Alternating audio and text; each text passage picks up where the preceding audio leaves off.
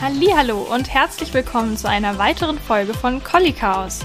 Ich bin Sarah und seit letzter Woche bin ich 27 und nicht mehr 26. Hup, hup. Und ich bin Hundetrainerin und ich habe drei Tiere zu Hause. Einen Collie, der jetzt fünf Jahre alt ist und zwei Kater. In der letzten Folge hatte ich Sophia mit dabei und wir haben über das Thema Hundefotografie gesprochen. Und weil das Ganze einfach so gut harmoniert hat und wir gemeinsam arbeiten und auch befreundet sind, haben wir uns gedacht, wir setzen uns einfach nochmal zusammen hin und schnacken ein bisschen. Moin, ich bin wieder mit dabei. Ich bin Sophia, auch 27 Jahre. Und ja, ab jetzt bin ich öfter mit dabei. Und damit ihr einen kleinen Einblick in unsere Persönlichkeiten bekommt, machen wir heute eine etwas andere Folge. Wir stellen uns gegenseitig ein paar Fragen, von denen der andere noch nichts weiß und reagieren quasi spontan auf diese, damit ihr uns ein bisschen besser kennenlernt. Ich bin auch Hundemama von einer Schweizer Schäferhündin und habe auch zwei weitere Katzen. Hier hört man schon raus, dass wir so einiges gemeinsam haben und deswegen haben wir, glaube ich, auch so zueinander gefunden. Ich bin auf jeden Fall sehr auf deine Fragen gespannt und ich glaube, vorweg kann man schon mal sagen, dass diese Folge jetzt nicht ganz so ernst ist und vielleicht auch nicht so einen großen Input hat. Also sie dient jetzt wirklich dazu, dass ihr uns so ein bisschen kennenlernen könnt. Natürlich wird auch so eine Hundefrage mit dabei sein, aber ich denke mal, in den nächsten Folgen geht es dann nachher um unsere Selbstständigkeit und auch andere Hundethemen, die uns gemeinsam beschäftigen. Einfach nur, dass ihr wisst, worauf ihr euch hier heute einlasst. Möchtest du vielleicht einfach starten mit einer Frage? Okay. Ist die Ernährung bei deinem Hund oder bei dir wichtiger? Oh, das ist eine gute Frage. Ähm, bei meinem Hund. Auf jeden Fall. Wir haben uns heute schon darüber lustig gemacht, dass ich quasi einen Muffin und ein Energy gefrühstückt habe. ja. Also Hudson wird ja gebarft und da achte ich schon sehr drauf, das wiege ich auch alles ab und versuche immer auch neues Obst und Gemüse zu kaufen, dass wir da so durchwechseln. Man muss vielleicht zu meiner Verteidigung sagen, dass ich ja auch eine Fruchtzuckerunverträglichkeit habe. Das heißt, ich würde super gerne mich oft sehr gesund ernähren und Obst und Gemüse essen, aber ich krieg davon eben ganz ganze Bauchschmerzen. Das ist, naja, gut, vom Energy auch. Ja, also man kann auf jeden Fall sagen, dass ich bei meinem Hund da mehr drauf achte als bei mir und dass ich eher zwischendurch mir mal schnell irgendwie einen kleinen Snack mache, als da wirklich so alles zu planen und auf die Nährstoffe zu achten, würde ich sagen. Das könnte ich auf jeden Fall noch verbessern. Ich war letztens bei Sarah zu Hause und dann bin ich auf die Toilette gegangen.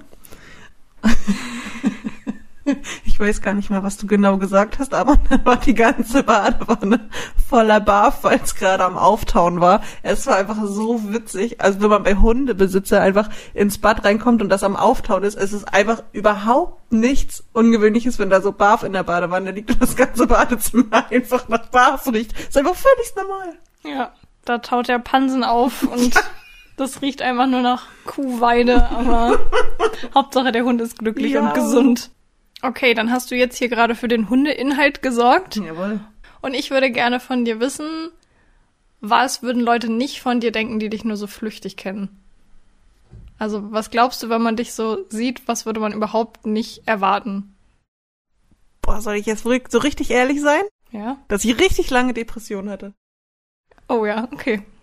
Das war, also, ich habe meiner Psyche die letzten Jahre richtig gut auf die Sprünge geholfen und ich habe wirklich richtig oft gehört, hä, warum holst du dir dann Hilfe?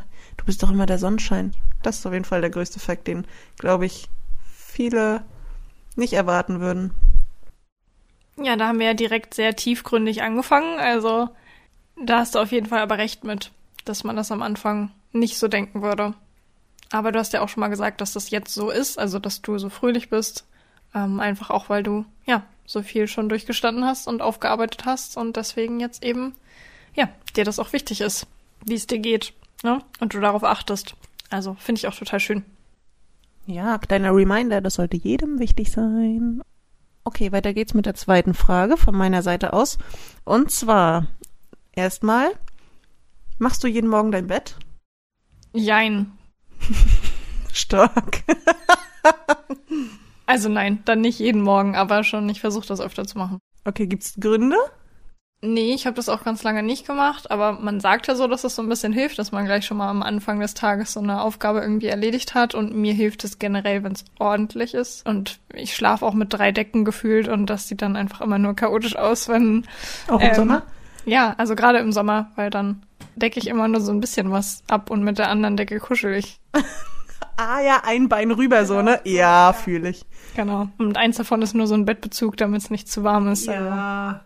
Ja, voll gut. Okay, und in Bezug dazu, darf Hatzi in dein Bett? Ähm, ja, Hudson darf ins Bett. Also erstmal finde ich das selber schön, wenn wir da kuscheln können.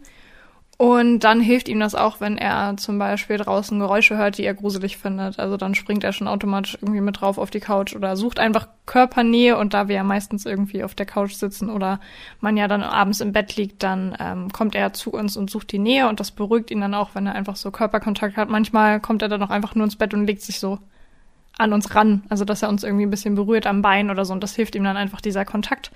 Und da er ja so viel Fell hat, wird ihm abends dann aber auch schnell warm und dann geht er wieder runter. Also dass wir dann trotzdem in Ruhe schlafen können und genug Platz haben.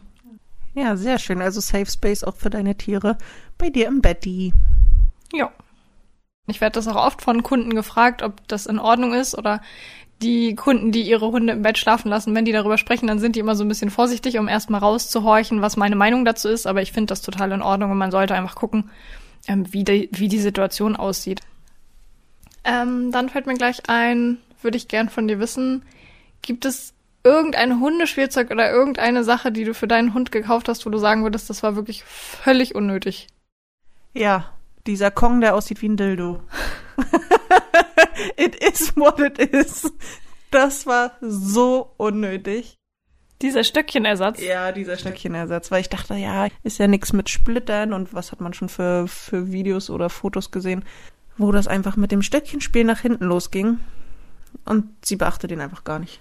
Also sie spielt mit so vielem Zeug, aber wirklich diesen Kong-Stab beachtet sie einfach null. Also ich kann den werfen und was auch immer. Nö. Komplett für die Tonne gekauft. Also wirklich. Also eigentlich kann ich den auf. Brauchst du den? ja, ich nehme den. Okay, sehr gut. Sehr gut.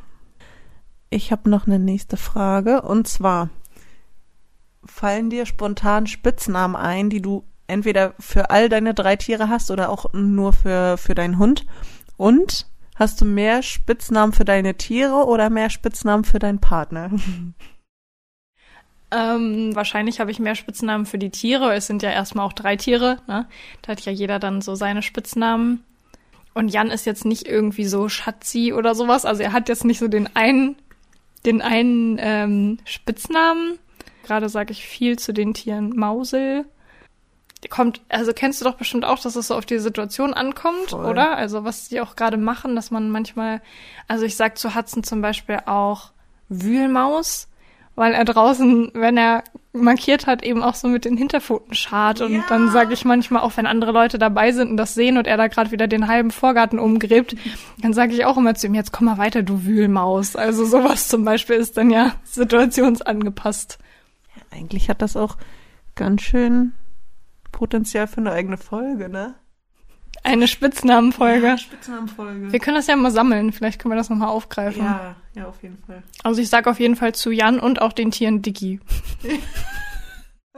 Geil. Ich dachte, ich sag auch zu Jan Wühlmaus. Ach, Wühlmaus ist schon niedlich. Gut, ist notiert, wird, wird erstmal gesammelt. Wird gesammelt. Schmeiß mal her die nächste Frage.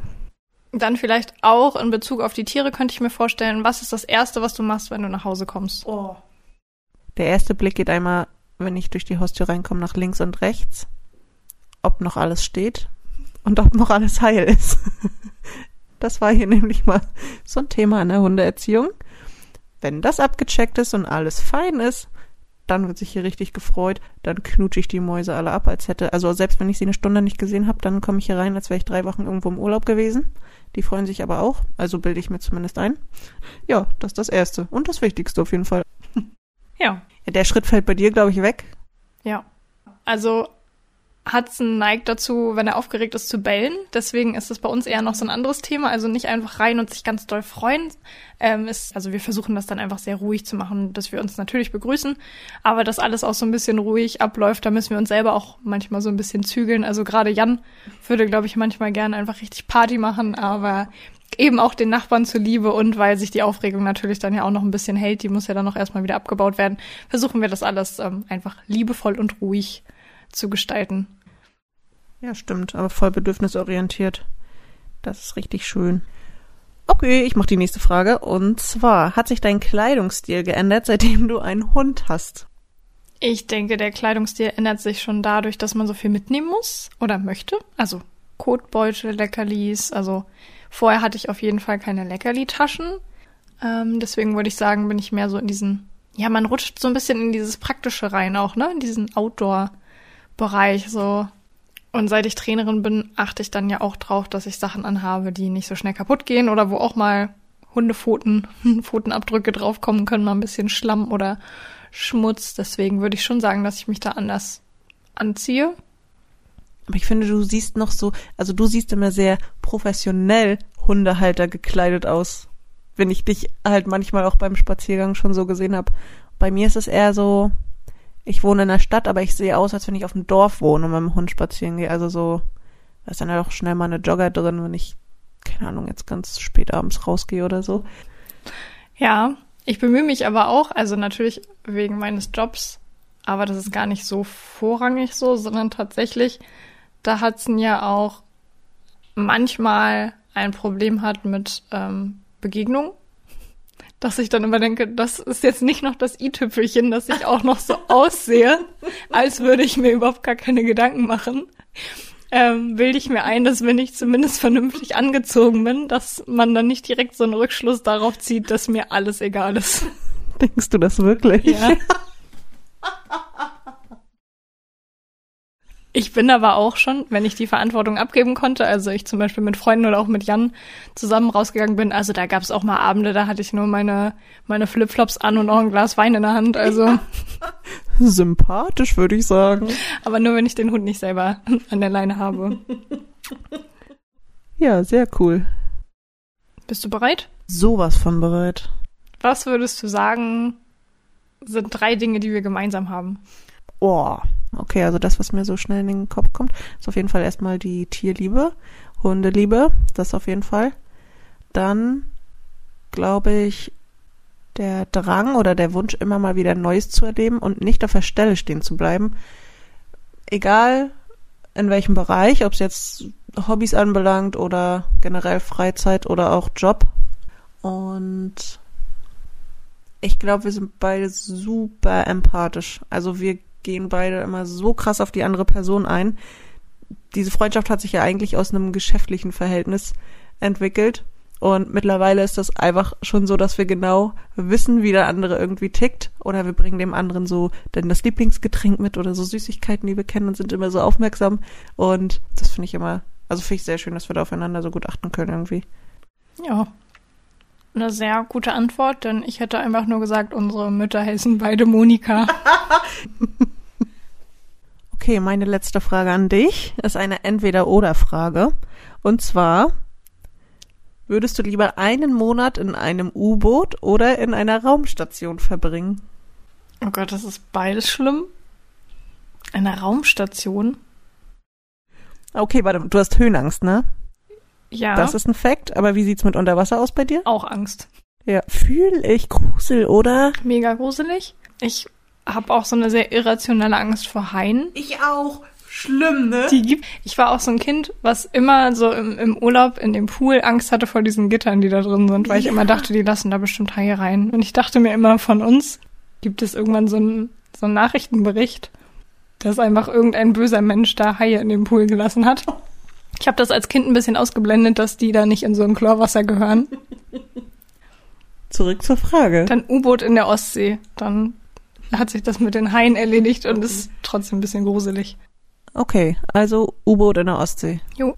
Okidoki. Gut, ich schließe das Ganze, nachdem wir hier jetzt so viel High-Content hatten, noch mit einer Hundefrage ab. Du hast es vorhin schon so ein bisschen angesprochen. Sag doch mal, was war das Schlimmste, was Lotti angestellt hat, als sie noch klein war? Alleine bleiben war richtig lang ein Thema.